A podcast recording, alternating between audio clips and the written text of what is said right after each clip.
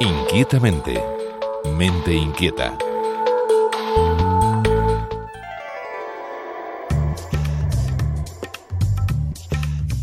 Disponer de una buena reserva cognitiva compensa el deterioro cerebral.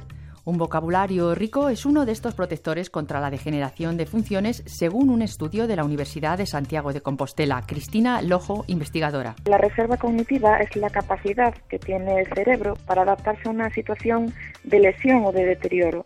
Por ejemplo, eh, cuando alguien tuvo una lesión cerebral o que tiene deterioro propio de la edad o que está empezando eh, una enfermedad de Alzheimer, si disponemos de reserva cognitiva, el cerebro se adapta a esa lesión o a ese deterioro y compensa ese daño activando otras redes neurales o funciones del cerebro que permitan compensar esa pérdida.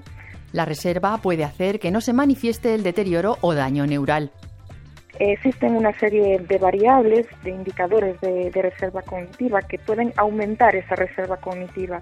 Esto es, por ejemplo, los años de escolarización, el hecho de mm, tener una profesión que eh, demande muchos recursos cognitivos o eh, que tengamos una inteligencia cristalizada, que es lo que vamos aprendiendo eh, durante la vida.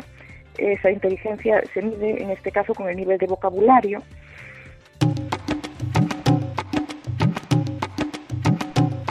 El vocabulario es uno de los ítems reveladores de la reserva cognitiva y del deterioro inicial. Nuestro grupo de investigación está centrado en el, deterioro cognitivo ligero, que son eh, etapas previas eh, al Alzheimer. Ahí es donde nos interesa estudiar porque es el momento de, la detección, de, donde podemos valorar y poner en marcha alternativas de intervención.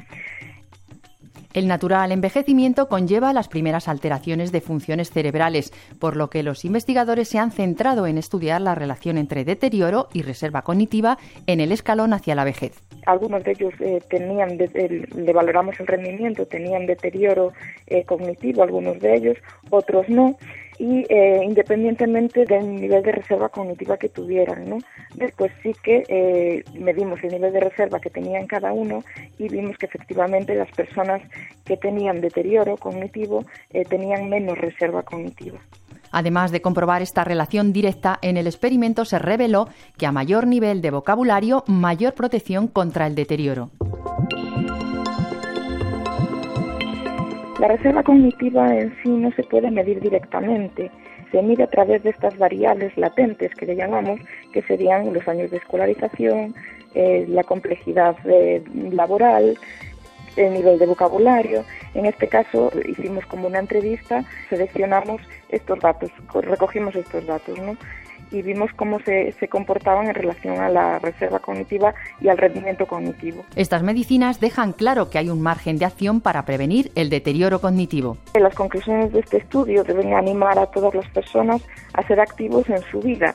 Por ejemplo, el nivel de vocabulario quizás esté más relacionado pues, con el nivel de lectura, ¿no? Eh, los hábitos de lectura que se tengan, eh, cuanto más lean, mucho mejor, mm, va a aumentar su nivel de vocabulario y esa reserva cognitiva, pero también otras actividades eh, en sus vidas pueden ayudar a, esto. Por ejemplo, pues la participación en actividades culturales, asistir al teatro, al cine, a exposiciones, a conciertos, si es acompañado mejor.